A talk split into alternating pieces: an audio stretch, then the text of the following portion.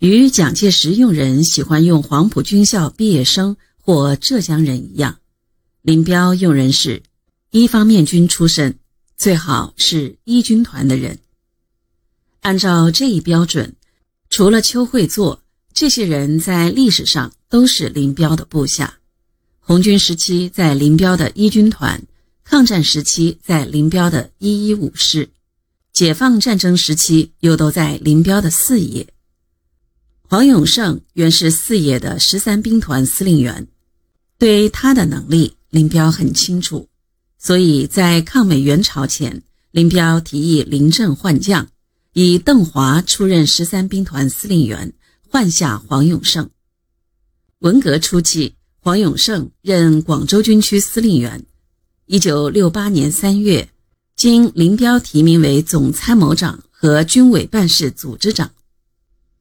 吴法宪文革前为空军司令员，文化大革命中，林彪两次保吴，后又提名他当副总参谋长和军委办事组副组长。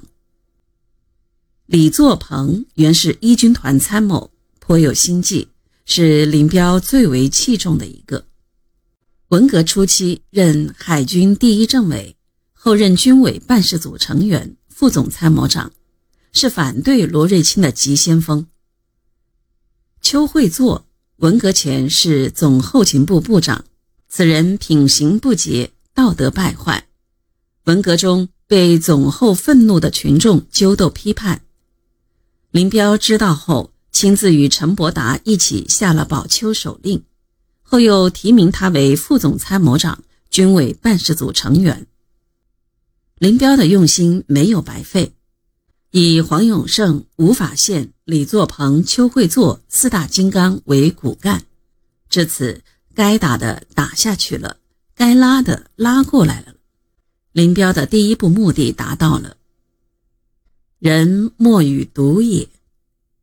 爱读古书的林彪脑中蓦地闪过这句古语。